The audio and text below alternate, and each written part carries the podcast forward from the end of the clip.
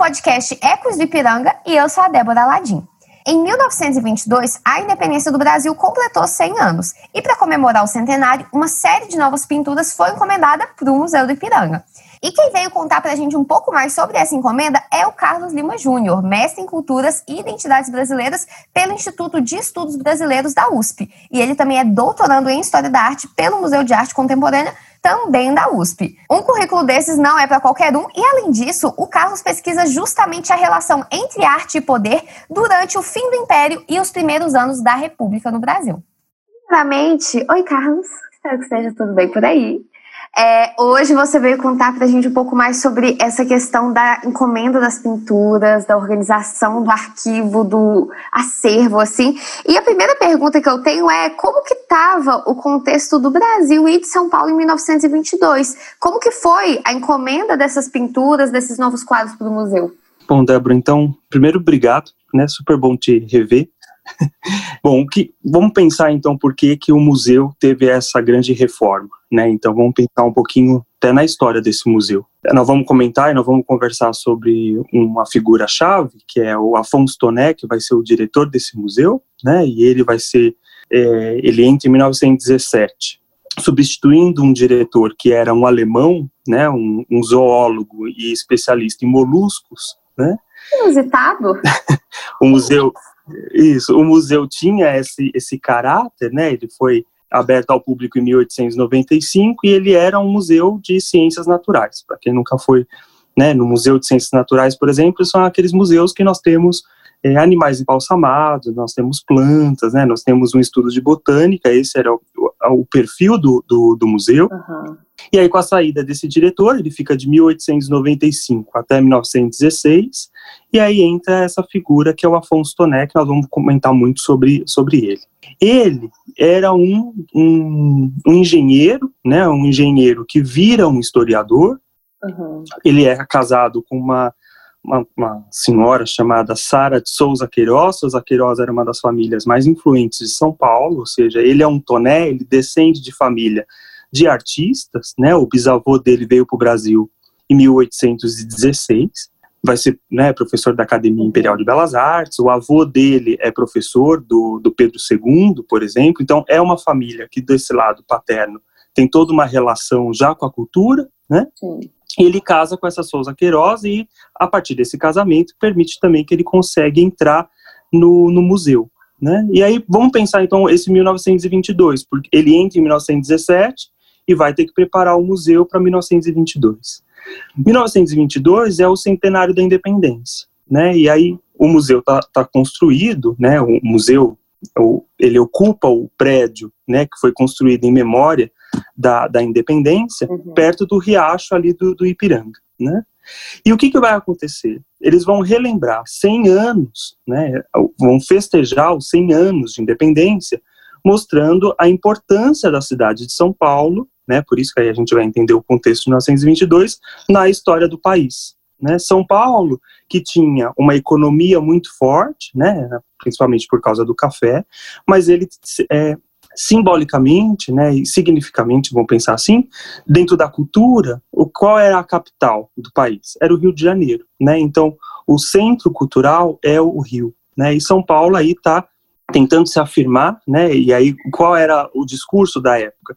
Que São Paulo era a locomotiva do país, né? Por ser uma economia tão forte, levo, carregava todos os estados da nação. Então, 1922 vai celebrar 1822, mas vai celebrar São Paulo naquele momento. É. Não, eu, tá, eu tô ligando os pontinhos aqui, tipo. Ah, então tá bom. Uhum. Qual é o arranjo que vai ter ali, né? Qual vai ser o discurso que vai ter dentro do museu?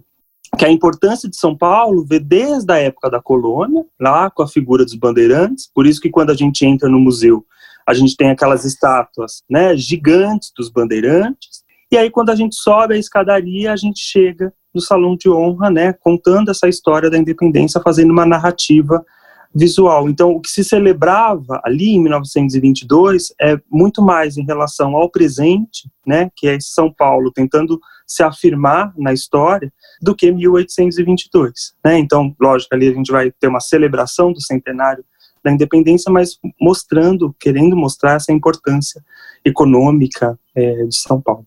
E outra, eu não sei se faz sentido pensar também, mas durante essa data aí, 1922, estava tendo o café com leite, né? A República do Café com Leite em que São Paulo, aliás, não sei a data exata, né, que terminou com a Revolução de 30, então, é, que São Paulo e Minas Gerais iam, né, se revezando no poder, então tudo faz sentido, né, porque São Paulo já estava politicamente importante, mas culturalmente ainda não era visto como um local de efervescência artística e tudo mais, né? Da mesma forma como o Rio. Isso, São Paulo vai passar uma artista francesa por São Paulo. Ou eu viajei na maionese. É, São Paulo ainda não tem uma importância política tão, tão, tão significativa até ainda, né? Ela, ela, ela, conquista isso ainda depois, mas precisa desse espaço, né? Sim. né? Precisa afirmar, né? Então uhum. vai ter uma artista francesa que vai dar o um nome para São Paulo de capital artística, o que eles vão carregar com muito orgulho isso, né? Uhum. Mas São Paulo ainda estava despontando, né? Estava começando ainda como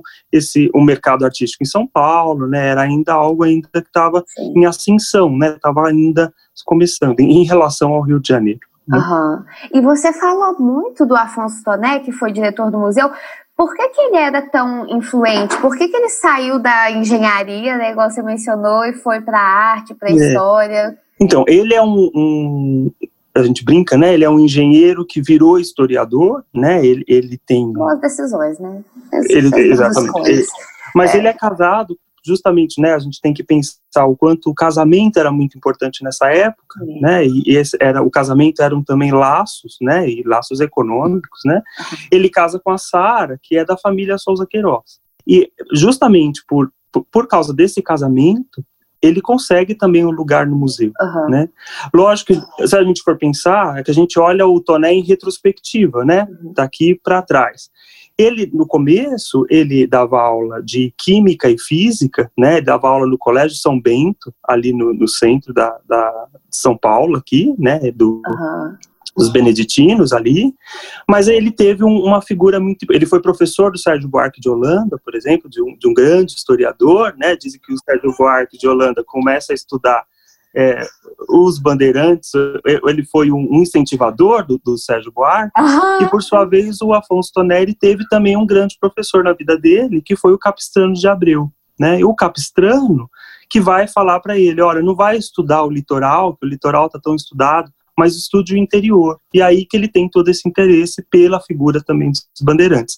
Mas ele não só escreve sobre bandeirante, né? Por exemplo, ele tem um livro publicado em 1916, que é sobre o centenário da vinda desses artistas franceses, que né, uhum. veio, por exemplo, Debré, que a gente conhece tão bem dos livros didáticos, por exemplo, e veio o bisavô dele, que é o Nicolas Antoine Tonet. Então, ele tem muito, uma produção muito variada, a gente conhece muito ele por causa dos bandeirantes, até por causa da, né, do, do, do, museu, mas essa, essa figura, igual você perguntou, sobre o interesse dele pelas artes, por exemplo, né, o bisavô, o avô dele era, como eu disse, né, o já era algo de família. Já era de família, né? O, o bisavô era professor do, do Pedro II, né? Foi diretor da Academia Imperial do Rio de Janeiro de pintura. Então ele tem todo uma proximidade com, com, esse, com esse mundo das artes também. Uhum. E é muito interessante o quanto ele vai se aproveitar desse conhecimento, né? Quando ele vai reformular o museu, porque o museu, ele, vamos imaginar, você é muito jovem, Débora. Acho que você lembra, né, do, do museu ainda quando você visitou. Quando eu visitei ainda estava é, fechado. Tá, não fechado. tive oportunidade de entrar, Entendi. mas estou ansiosa para 2022. Isso. Então, só para a gente é. imaginar um pouco, vamos imaginar aqui, o, o arquiteto, que é o Bezzi, que ele vai construir um museu de 1885, né, e vai ser dado por completo em 1890, justamente um ano depois da proclamação da República, né, porque não cabia muito bem lembrar da monarquia no momento que a república está se, tá se afirmando, né? Ele é um edifício monumento, né? Ele foi pensado justamente para marcar o lugar e celebrar a memória da, da independência. O arquiteto ele deixou vários que a gente chama de vazios.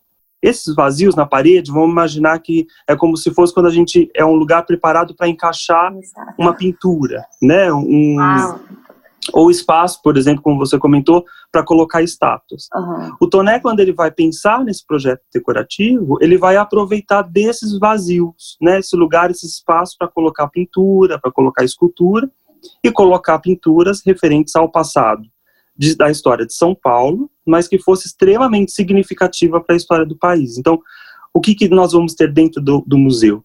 Nós vamos ter uma leitura da história do Brasil, como se toda a história do Brasil fosse contada a partir de São Paulo. Entendi. Né?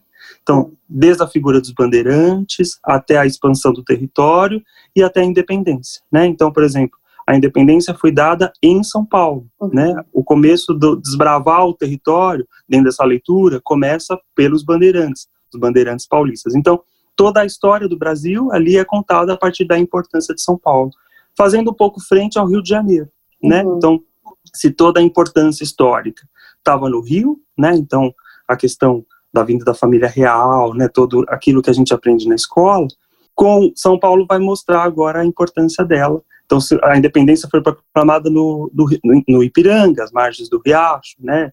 A fundação do Partido Republicano, né? O de, de Itu, por exemplo, foi feito em, em São Paulo. Então, toda a costura da história é feita a partir contando de São Paulo. Uhum. E você falou que o, o Tonelli escolheu vários artistas uhum. e tudo mais para compor o acervo do museu. Quais que foram esses artistas, assim? Quais foram os? Então, isso é muito interessante, né, Débora? Porque o, ah. o, o arquivo, o Museu Paulista, ele tem um arquivo é, excepcional, é, né, com um monte de cartas e a gente tem que pensar que o Toné ficava no Ipiranga, né, e os artistas ficavam no Rio, uma grande parte. Então, os artistas que moravam no Rio, a gente tem a troca de cartas entre o Toné e esses artistas. E aí o que, que ele vai fazer? Ele vai escolher a principais artistas da Escola Nacional de Belas Artes, que era o lugar mais importante de, de formação artística do Rio, né? Aí ele vai chamar, por exemplo, o escultor Rodolfo Bernadelli, né, que foi diretor dessa escola, uhum. e um artista que vai fazer toda uma negociação, isso que é muito curioso, né? O Toné vai entrar em contato com um artista chamado Joaquim Fernandes Machado, que hoje ele é muito desconhecido, mas na época era um artista extremamente atuante, e aí vai começar a negociar a contratação desses artistas, né? Então, por exemplo, ele vai querer contratar um, um artista chamado Henrique Bernadelli, uhum. que é irmão do Rodolfo Bernadelli. Esse artista meio que dá para trás. E aí ele escreve para o Joaquim Fernandes Machado. E o Joaquim Fernandes Machado fala: olha, se você me der duas encomendas, eu trago o Henrique Bernadelli para você. Então existe todo um jogo. Ora, ora, ora. No mundo das blogueiras a gente chama isso de permuta, tá? permuta. Olha só, teve, teve toda uma permuta por trás para trazer esses artistas, né? E aí o, como que ele vai dividir? Aí quando o museu reabrir, vocês vão ter um pouco que relembrar o que eu falei um pouco aqui, né? Quando a gente entra no museu, a gente tem a escadaria, e essa escadaria leva até o salão de honra, que a gente chama de eixo central. Esse eixo central, as encomendas ficaram para os artistas do Rio de Janeiro. Eram artistas melhores pagos, né, e mais mais renomados. As salas laterais, as pinturas ficaram para os artistas de São Paulo. Quais eram os artistas de São Paulo? Oscar Pereira da Silva, Benedito Calixto, né? Só que aí o que que acontece? Esses artistas do Rio eles vão um pouco declinando, eles vão meio que é, dando para trás um pouco dessas encomendas, né? E aí um artista vai assumindo, que é o Oscar Pereira da Silva, que é um artista de São Paulo. Então, quando a gente olha, por exemplo, o Oscar Pereira da Silva, que foi um artista que eu estudei no mestrado, ele recebe um, uma série de encomendas desse do, do Toné. Uhum. E aí a primeira ideia que a gente tem é que o Oscar Pereira da Silva fala, nossa, é um artista extremamente querido do diretor, né? Mas não, o Oscar Pereira da Silva ele entra justamente porque esses artistas do Rio vão é, não aceitando essas encomendas, ou por questão da imposição do Toné, porque o Toné, ele, ele que fornecia, ele entendia a pintura como um documento histórico, então, por exemplo, ia ter que pintar uma cena, né, e ele entregava, por exemplo, uma gravura que tivesse o cenário ali, ele ia arranjar, né, o artista teria que pegar esses documentos e criar a pintura Sim. a partir desses documentos, porque ele entendia a pintura como um documento histórico, né? Se eu, às vezes os artistas na negociação não acontecia muito isso e os artistas meio que se recusavam a fazer e a, e a tratativa, a negociação não dava tanto certo, né? Uhum. Mas a gente tem tanto artista do Rio de Janeiro quanto artista de São Paulo. Nossa, quem entra no museu nem pensa, né? Que tem esse tanto de treta no, na composição do acervo. Não, ah, exatamente. Fofocas históricas. a gente tem todos Adorei. os bastidores de e aí entram outros artistas, por exemplo, no salão de honra do museu tem um artista italiano chamado Domenico Failucci, uhum. que é um artista para nós hoje muito desconhecido, né? Sim. Mas aí você vê nas cartas como que ele consegue essa encomenda, por exemplo, da pintura. Ele faz duas pinturas. Ele faz da Imperatriz Teresa, da Imperatriz Leopoldina e da Maria Quitéria. Uhum. E aí como ele consegue? Ele consegue a partir de uma figura muito importante política ali da época, que é o Washington Luiz, que era muito próximo do Domênico. Então é o Washington Luiz, que também financiava a, o projeto decorativo do museu, que fez também que o Domênico Faiducci entrasse, né? Então tem toda uma negociação desses artistas, mas o que é, é isso, né? Ele procurava artistas, Toné, de alto de alta formação, né? E de uma capacidade de conhecimento de fazer pintura de história né? Porque tinha que respeitar os documentos e pegar esses documentos e dar uma criação, porque tinha que fazer uma narrativa uhum. histórica a partir dessas telas. Ah, excelente ponderação, porque a última pergunta é justamente que nova narrativa foi essa que, que foi trazida para o museu e marcada por essas obras? Então, a, a, vamos pegar então uma parte dessa, dessa narrativa, né? Já que a gente está falando uhum. da independência da semana da Sim. independência da pátria, né? O Tonelli ele vai fazer a gente tem um projeto dele, que é um projeto de 1919. Então, só para lembrar, ele entra em 17, ele tem que entregar ao museu para 1922. Ele vai submeter um projeto, né? decorativo, e nesse projeto decorativo, ele vai escrever um projetinho mesmo, né, e mandar para o governo, e ali qual é a ideia? A ideia era fazer, retratar cenas bélicas da independência, que são as cenas bélicas, né, as cenas de guerra da independência. Uhum. Ele vai querer mostrar, como, na, usando os termos dele, que a nossa independência foi conquistada a partir de luta, né? Sim. E aí, só que qual é a questão ali? Nesse projeto, a gente tem depois, a gente tem a, né, o 7 de setembro, mas qual é a guerra da independência? Né, onde teve a luta pela guerra da independência, né, muito significativa, na Bahia. Uhum.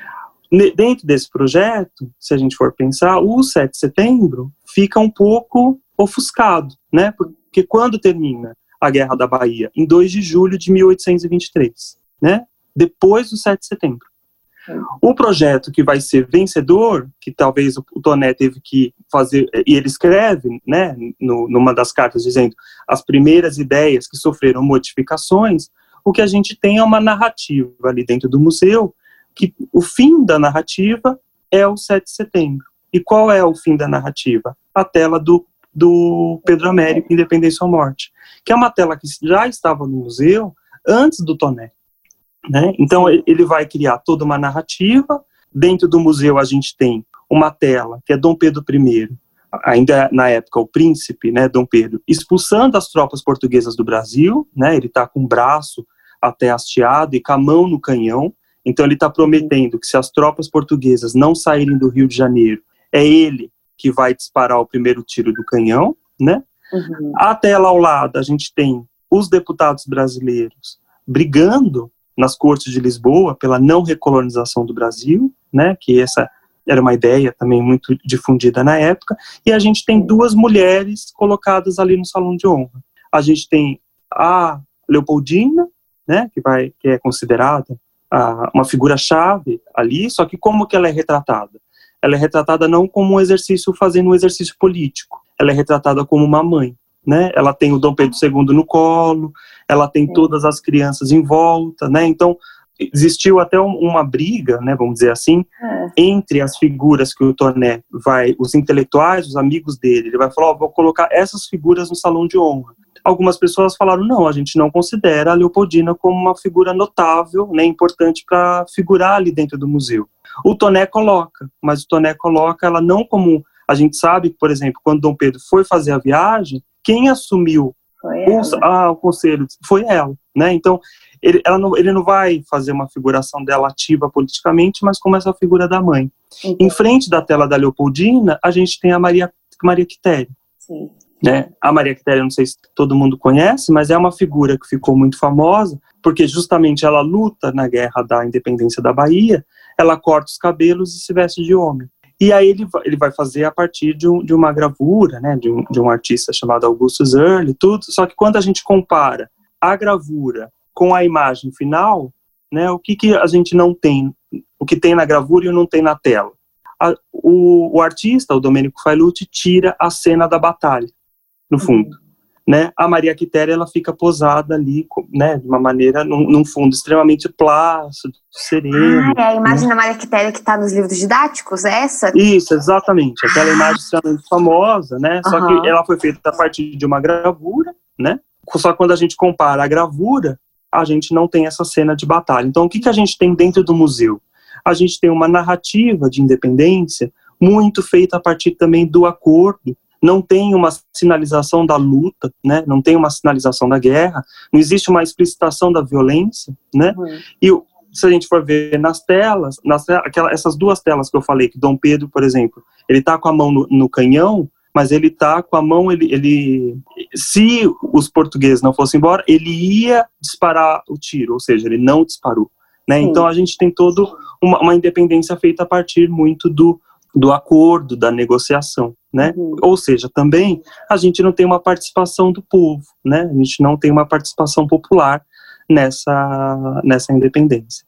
Né? E a grande tela do Salão de Honra é a tela da Independência ou Morte, né? onde tem a figura. Então, ou seja, toda essa narrativa que o Toné vai construir, né, vai fazer ali no museu, essa, essa narrativa que é visual, né, porque ele vai usar os quadros para contar a história, quadro e escultura, né, termina justamente no, no 7 de setembro, quando a gente sobe aquelas escadarias, né, e cai no Salão de Honra, e ali termina a história do, da independência, né, termina a narrativa. Ai, sensacional. Tô doida pra subir essa escada agora. ah, todos nós. Né? É, nossa. Isso. Mas hum, super interessante. Não, não sabia que tinha tido toda essa. Eu, por exemplo, mal sabia que já tinha sido um museu de história natural. Eu não sabia que tinha tido toda essa reformulação. É e tudo mais. Mas ali é, ah. É curioso pensar que, por exemplo, o Toné quando entra, né, o que incomoda muito ele enquanto diretor é uma girafa que existia dentro do museu. Né? Então, olha esse caráter dessa, onde a gente tem, por exemplo, as ânforas de vidro, de vidro, né, que são essas bolas com as águas representando os rios do país. Ali existia uma série de plantas, né? Então, ou seja, o museu tinha ele, não, não é que ele não tinha a sua sala reservada aos objetos históricos, por exemplo. Né? O Yering também vai pensar em pinturas, em encomendas de retratos. Mas quem vai dar essa configuração, né, esse jeito de um museu de história, foi o próprio Toné. O Toné sai do museu só em 1945. Né? Olha o tempo que esse homem ficou. E aí, pegando, por exemplo, aquilo que você falou da política, olha o quanto também ele teve que ficar no cargo enfrentando vários governos, né? Sim. Ele fica no governo de Washington Luiz, mas ele também fica no governo do Getúlio Vargas, né? Sim. Então é um homem que se sustenta em várias fases da própria história do país, né? É. Nossa, um super administrador ele, então. Exatamente. Tem algo a adicionar, Carlos? Ah, eu acho que a, se eu fosse adicionar, então, é o quanto a, a, existe uma importância né, das imagens para contar as histórias. Né? O livro didático está recheado da, dos livros. Quantos de nós fomos formados com as imagens do museu? Né? Uhum. Só que as imagens, elas contam uma história, né? uma história possível. Né? Essa, as imagens não podem ser tomadas também nem com, como verdade, mas também nem como mentira. Né? Existe uma ideia do, da tentativa do pintor ali, numa grande negociação com, com o comitente, né, com o encomendante, que é o, o Toné, em criar uma certa narração, narração sobre a história de tantas outras possíveis, né? Sim.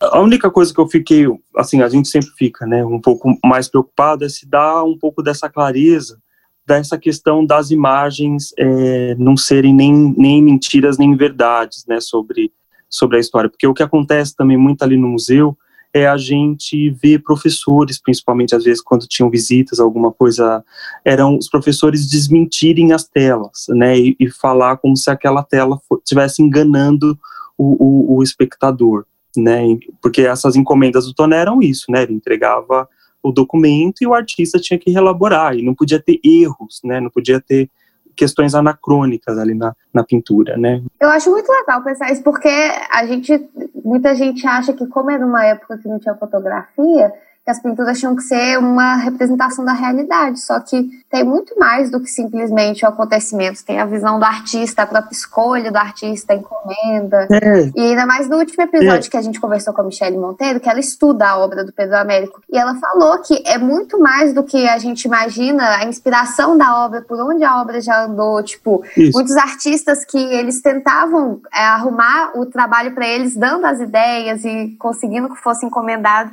eu acho interessante isso, que eu nunca tinha parado para pensar. Realmente tem uma, ainda mais com o Pedro Américo, né, essa coisa de falar, não, não foi bem assim, isso, né, como uma curiosidade. Né? É, exatamente, só que não era para ser, né, assim. Exatamente, é, existe a, porque existe, existe a coisa da idealização, né, e aquilo que é, é possível, né, aquilo que o Pedro Américo fala, né, que a realidade inspire e não escraviza o pintor, né? Não, e até porque, não sendo uma representação fiel da realidade, a pintura ela nos diz não só sobre a própria independência, mas nos diz também sobre o momento em que ela foi feita. Exatamente. Exa ou fala mais até do momento que foi feita do que da própria independência. É. Né? Acho que a riqueza está nisso, Exatamente. tipo, né? É, seria isso.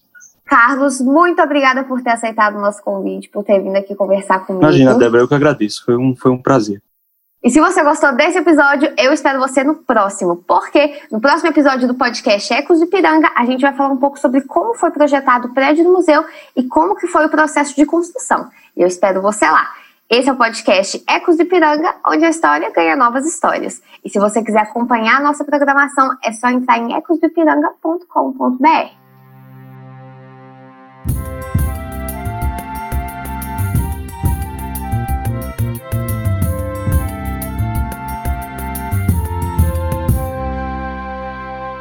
podcast foi um oferecimento do Museu de Piranga e foi gravado remotamente para respeitar o isolamento social.